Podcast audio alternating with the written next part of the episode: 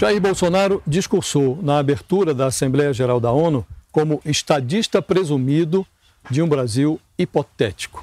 Nos dois temas que o transformaram em vidraça planetária, meio ambiente e pandemia, o presidente encenou o seu papel predileto, o papel de vítima, de benfeitor incompreendido.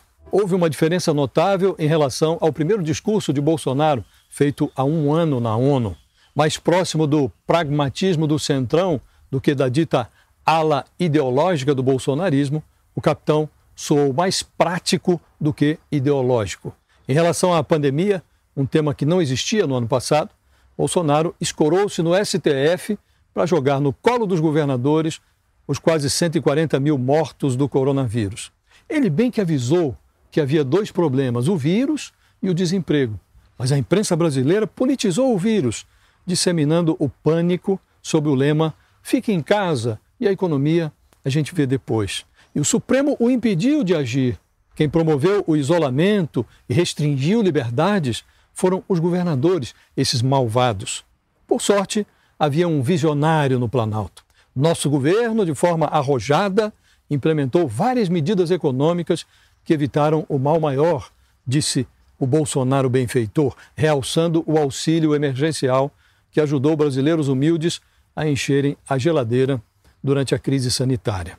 Como aconteceu em grande parte do mundo, parcela da imprensa brasileira também politizou o vírus, disseminando o pânico entre a população. Sob o lema Fique em casa e a economia a gente vê depois, quase trouxeram o caos social ao país. Nosso governo, de forma arrojada, implementou várias medidas econômicas que evitaram o mal maior.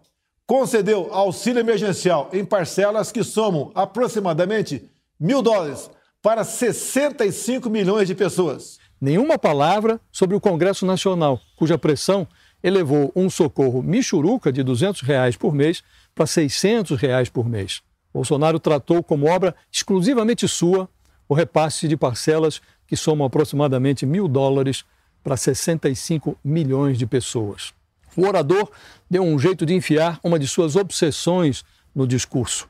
Depois de mencionar os 400 milhões de dólares que seu governo investiu no desenvolvimento e na produção da vacina de Oxford, Bolsonaro queixou-se do reajuste de 500% no preço do insumo usado na produção de hidroxicloroquina, esse remédio milagroso que o mundo deixou de aproveitar na pandemia por ignorar o gênio sem comprovação científica que preside o Brasil.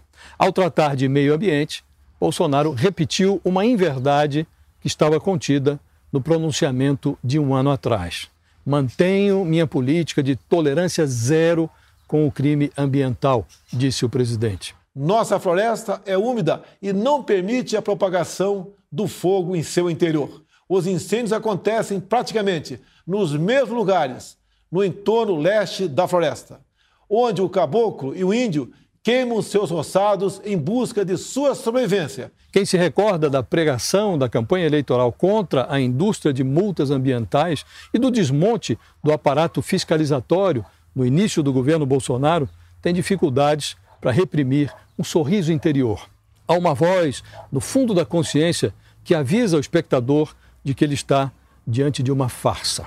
Bolsonaro atribuiu a má fama do Brasil no mundo não ao descaso com o combate às queimadas na Amazônia e no Pantanal, mas a uma brutal campanha de desinformação, coisa apoiada por instituições internacionais e escorada em interesses escusos de associações brasileiras aproveitadoras e impatrióticas. Nosso agronegócio continua pujante e, acima de tudo, possuindo e respeitando a melhor legislação ambiental do planeta.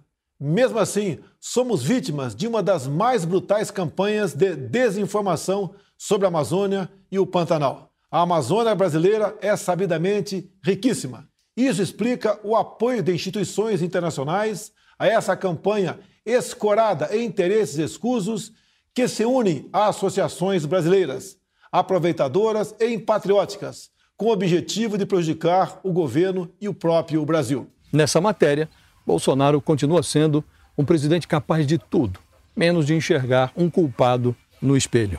O segundo pronunciamento de Bolsonaro na ONU deixou evidente que a principal crise do Brasil não é sanitária nem ambiental, é uma crise semântica.